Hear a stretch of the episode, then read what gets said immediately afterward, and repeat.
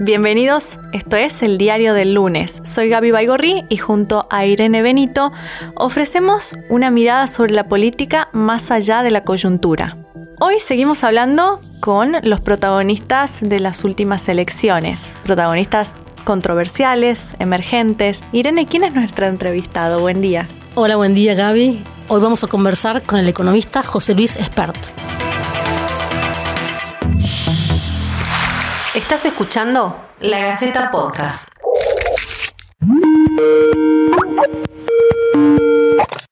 Bueno, muy bien, José Luis. Em, bueno, lo primero es pensar eh, qué se tuvo que dar para que usted eh, logre llegar a la Cámara de Diputados en, en la provincia de Buenos Aires, que es un, siempre sabemos que allí se dirime lo importante, ¿no? Quisiéramos una síntesis de, ese, de esa conquista.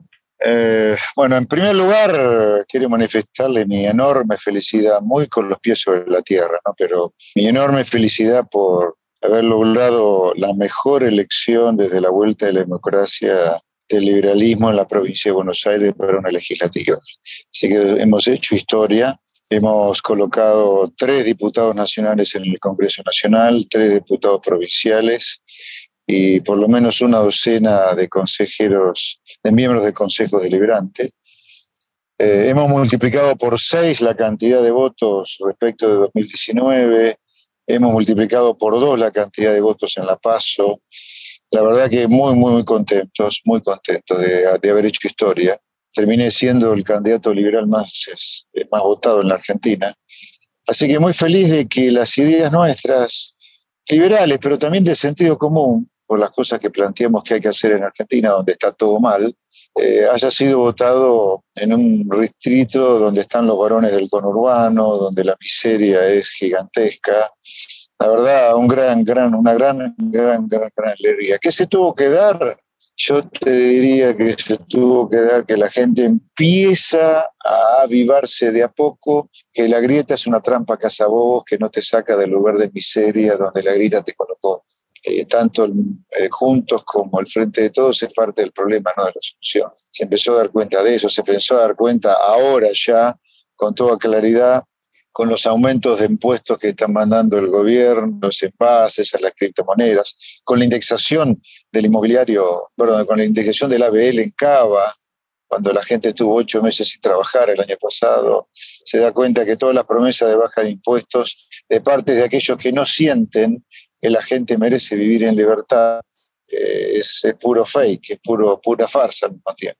Hay tú una pregunta sobre, bueno, la viabilidad de lo que ustedes proponen en sus plataformas generan ciertas dudas sobre la constitucionalidad de algunas propuestas. Eh, la pregunta es, ¿puede ser la plataforma eh, una expresión de, anhelos y de, ideales? Pero digamos, ¿qué imagina usted que puede llegar a ser en, en el periodo que le va a tocar eh, como diputado que, digamos, va a coincidir con, con otros bloques más grandes donde, bueno, eh, son ellos los que van a imponer en principio eh, los temas, ¿no? Los temas y, el ritmo de la Cámara. Bueno, a ver, usted ha hecho varias afirmaciones y preguntas. Todo es absolutamente constitucional lo que está ahí. En todo caso, es reglamentar un poco más lo constitucional, por ejemplo, con el derecho de huelga porque si la negociación colectiva, como nosotros proponemos, es totalmente descentralizada, no hay ningún motivo para una huelga general, que es lo que nosotros pretendemos prohibir por ley. Así que sobre la constitucionalidad, todo lo que proponemos nosotros está dentro de la Constitución como primer lugar, porque nuestro gran inspirador es Alberdi, el redactor, en los hechos de la primera Constitución, la quiso la Argentina grande. Después, de ninguna manera, lo que nosotros proponemos en ese documento, que se puede bajar del sitio avanzalibertad.com y que yo he redistribuido en varios programas de televisión, es una expresión de deseo, sino que son cosas que vamos a plasmar en proyectos de leyes y que vamos a empujar para que sean leyes en el Congreso. Obviamente que también tenemos que discutir los proyectos de leyes de otras bancadas, pero acá la, la elección es fácil ¿Queremos terminar muriéndonos de hambre o no? Porque yo le aseguro que si Argentina no adopta lo que nosotros decimos en esa plataforma, que es lo que hacen los países donde la gente vive bien, no es ningún invento nuestro, es una copia de lo que hacen los países que hace donde la gente vive bien, bueno, Argentina va a terminar peor de lo que está. Argentina hace medio siglo no tenía pobreza, hoy tiene la mitad de la población pobre, solo para nombrar algunas de las tantas plagas que hemos cosechado de parte de aquellos que supuestamente dicen que lo único posible es lo que hacen.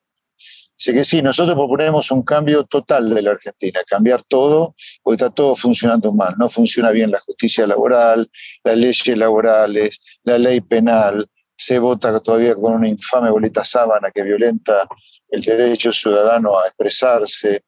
Eh, la situación fiscal es una situación horrenda a pesar de la enorme cantidad de impuestos que paga la gente. Argentina se vincula mal con el mundo, vive discutiendo el tema de la deuda externa, del Fondo Monetario, en lugar de vincularse al, fondo, al, mundo perdón, de una manera más adecuada, como lo hace todo el mundo que prospera a través del comercio, en fin. La elección para nosotros es fácil. ¿Queremos seguir la decadencia o la queremos cortar? Eso es, eso es lo nuestro, siempre sentido común. Eh, usted dijo que tanto el peronismo como Juntos por el Cambio son parte del mismo problema. Eh, la pregunta es eh, si usted ve matices en ese análisis y si es irreconciliable la posibilidad de que usted y Javier Milei, en el caso de la capital del país, puedan llegar a, a concertar alguna clase de acuerdo con, em, con la oposición.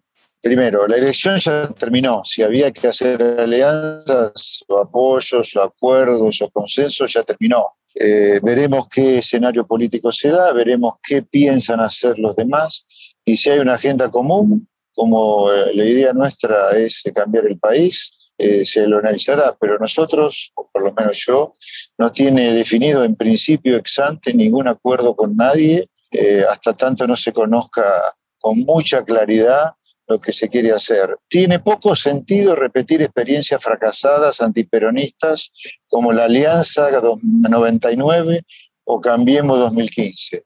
Si hay una alianza para cambiar el país y se cree que el kirchnerismo es lo peor que le pasó a la Argentina, como yo creo, y queremos sacarlo para siempre, bueno, tenemos que aliarnos, pero con un programa muy concreto de reformas, que la gente vote. Em, otra pregunta que me parece que es interesante plantearle a usted en su condición de economista es cómo ve la posibilidad de un acuerdo con el Fondo Monetario Internacional que tiene que pasar por el Congreso y que, eh, como digamos, se desplegó a partir de los comicios del domingo. O sea, pareciera que el gobierno, o por lo menos Alberto Fernández, que ha cambiado su posición respecto de esto, que va a haber alguna clase de programa. Bueno, ¿usted qué está, eh, qué está viendo de esta situación y qué piensa que tiene que pasar para que ese acuerdo se dé y funcione bien? Así que las deudas se pagan. Así que la deuda con el fondo hay que pagarla. Ahora, como la deuda con el fondo se paga solo a través de un acuerdo con el fondo, hay que ver la letra chica del acuerdo con el fondo. Yo Concuerdo con el espíritu de aquellos que piensan que hay que pagarle al fondo, porque no pagarle al fondo implica romper con el mundo que te apoyó cuando estaba mal, y romper con el mundo que te apoyó cuando estaba mal implica que no vamos a tener que vivir en otro planeta donde a lo mejor no hay oxígeno como Marte, no vamos a morir todos. Así que el acuerdo con el fondo como espíritu hay que cerrarlo quiero hablar de letra fina del acuerdo porque hay un, hay un tema crítico para nosotros que independientemente de cualquier acuerdo, cualquier cosa, no puede haber sube de impuestos porque la gente no da más de pagar impuestos. Si el acuerdo con el fondo implica sube de impuestos, nosotros no vamos a levantar la mano para eso. Bueno, este era José Luis Espert, eh, líder de la Libertad Avanza, eh, diputado electo por la provincia de Buenos Aires. A mí de su discurso, sus respuestas, me queda eh, la sensación de em, alguien que se siente muy cómodo y eh, extremadamente seguro con la idea de eh, hablar de ciertas temas o ciertas cosas que en la Argentina son tabú, que han sido temas eh, que la política o la dirigencia ha tratado de esquivar lo máximo posible. Por ejemplo, esto que lo que él decía sobre el derecho de huelga y la posibilidad de regularlo y que eso, eh, eso es absolutamente constitucional. No sé vos qué sensación te queda de eh, la forma que tiene Expert de, de alguna manera, desarmar eh, cuestiones que son eh, que históricamente han sido difíciles de abordar en nuestro país. Me parece que tiene como tanto él como otros referentes liberales tienen em, un discurso bastante aceitado y que va como a la médula de temas que son urticantes para la, para la sociedad, ¿no? O para gran parte al menos, y que a la vez genera atención por eso, ¿no? Em, es, tienen una, una agenda claramente distinta, por lo menos, a la que ofrecen eh, otros tipos de, candidatos o de diputados eh, electos. Me, parece que por ahí viene también la, cuestión. Em, e inclusive bueno, eh, quizás con, otro tipo de, estilo, Javier Milei, aunque también es economista, eh, trae también eh, ese tipo de, asuntos y los instala en el diálogo social, generando adhesión o irritación, porque parece como que esas dos son como las sensaciones, ¿no? Por ahí que pueden generar en la, en la sociedad, o se los quiere o se los rechaza. Exacto, me parece muy acertado tu análisis y también eh, creo que, eh, fíjate vos como eh, expert, y también lo hemos escuchado en mi ley, em, se refiere a la grieta, ¿no? hay una idea de la grieta empobrecedora, una grieta que produce miseria, que de alguna forma entretiene y no soluciona los problemas. Bueno, ellos están pegándole a la grieta de una forma muy recurrente, muy irreverente. Em, y eh, produciendo, creo yo, eh, una, mirada de que eh, definitivamente con estas peleas de dirigencia o de sectores políticos, la Argentina ha entrado en una parálisis de gobierno que la mantiene totalmente alejada de la posibilidad de, de avanzar con digamos, soluciones de problemas muy, muy complejos, entre esos, por ejemplo, el de la pobreza. Eh, son ese tipo de dirigentes como de nicho que ven como en el mercado, por llamarlo de alguna manera, em, una parte del electorado que está como desencantado, ¿no? Que no se identifica con quizás ningún lugar de la grieta o que está harto de quizás los políticos tradicionales o las figuras que ya están instaladas hace mucho tiempo y capitalizan ese descontento em, de alguna manera encantándolos con eh, criticando esa grieta, ¿no? Porque en algún punto esa grieta es una cuestión endogámica. Eh, eh, frente de todos, juntos por el cambio, que están entretenidos entre sí y que a la vez descuidan de alguna manera a toda esa porción de la población que, está cansada o que está harta o que no le gustan quizás los modos tradicionales o ya instalados de, hacer política o los discursos también. y es como que por un lado en la superficie tenemos como esta polarización en dos, pero por otro lado está dando lugar al crecimiento de una atomización de grupos más pequeños, pero que a la vez van creciendo, ¿no?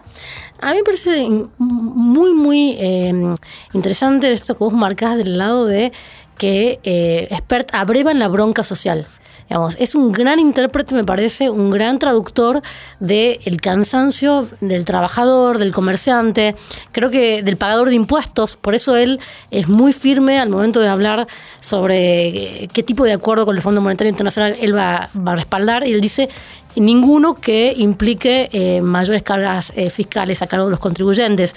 O sea, hay una buena, un buen anclaje de él en, eh, en, esa preocupación recurrente de la población, que es, digamos, que gran parte de los costos eh, tienen que ver con, bueno, con, transferencias que se hacen al Estado para que el Estado, a su vez, las gaste como, como discrecionalmente, en, digamos, y, a veces ineficientemente, según el criterio de, de expert.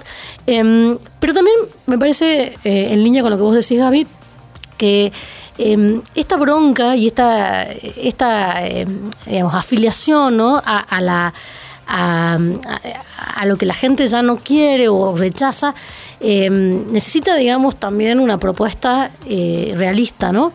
Eh, yo no sé, de escucharlo, por lo menos a Expert, no sé qué posibilidades tiene su eh, agenda de abrirse camino en un congreso como el que se viene, un congreso donde eh, bueno, las necesidades de consenso son muy grandes y donde, eh, eh, digamos, de alguna forma el país también está reclamando eso. No sé si él, con esa mirada tan antipolítica, por decirlo de una manera, eh, no va a conseguir quizás lo contrario de lo que quiere, que es que, digamos, que haya respuestas y que la Argentina, digamos, se dirija hacia un objetivo finalmente.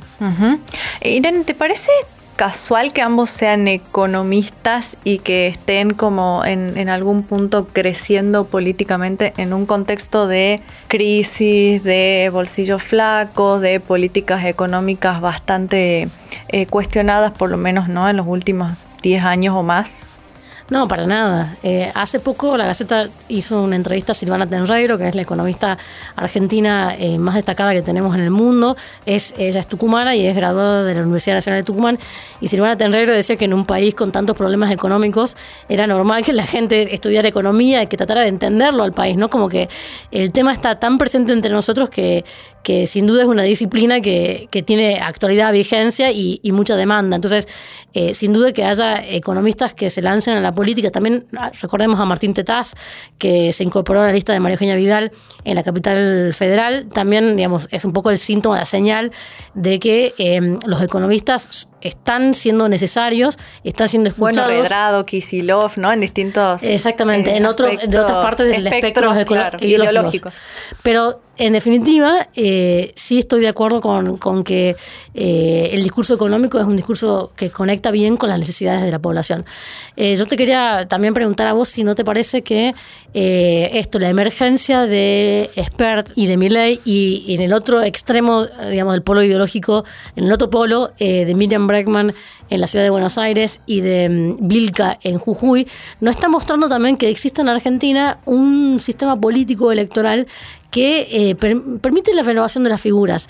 Eh, me parece que es algo que pocas veces lo analizamos y que en, esta, en estas elecciones se ha dado de una manera bastante nítida. No sé qué opinas. Sí, me parece que es súper eh, rico que eso esté sucediendo. Al margen de que nos gusten más o menos las formas, las figuras, eh, creo que cuanta más em, ciudadanos se sientan identificados o más acabadamente identificados con distintos dirigentes, más em, fructífera es la democracia y más representativa también, ¿no? Porque digo, en un congreso donde se pueden sentar eh, ideologías, ideas y personas tan em, diametralmente opuestas, eso enriquece el debate político en el país. Al margen de que creo que falta todavía mucho tiempo para que eh, ese, esos emergentes puedan realmente llegar a lugares de, de poder más significativos, sí me parece que es una buena señal, ¿no? Al margen de que nos gusten o no ideológicamente, reitero pero ya que estén y que haya ese recambio que vos decís, es sumamente em, valioso. Bueno, hasta aquí llegamos con el diario del lunes. Hasta aquí llegamos en esta entrega del diario del lunes, pero vamos a volver con más. Gracias, nos vemos. Esto fue La Gaceta Podcast.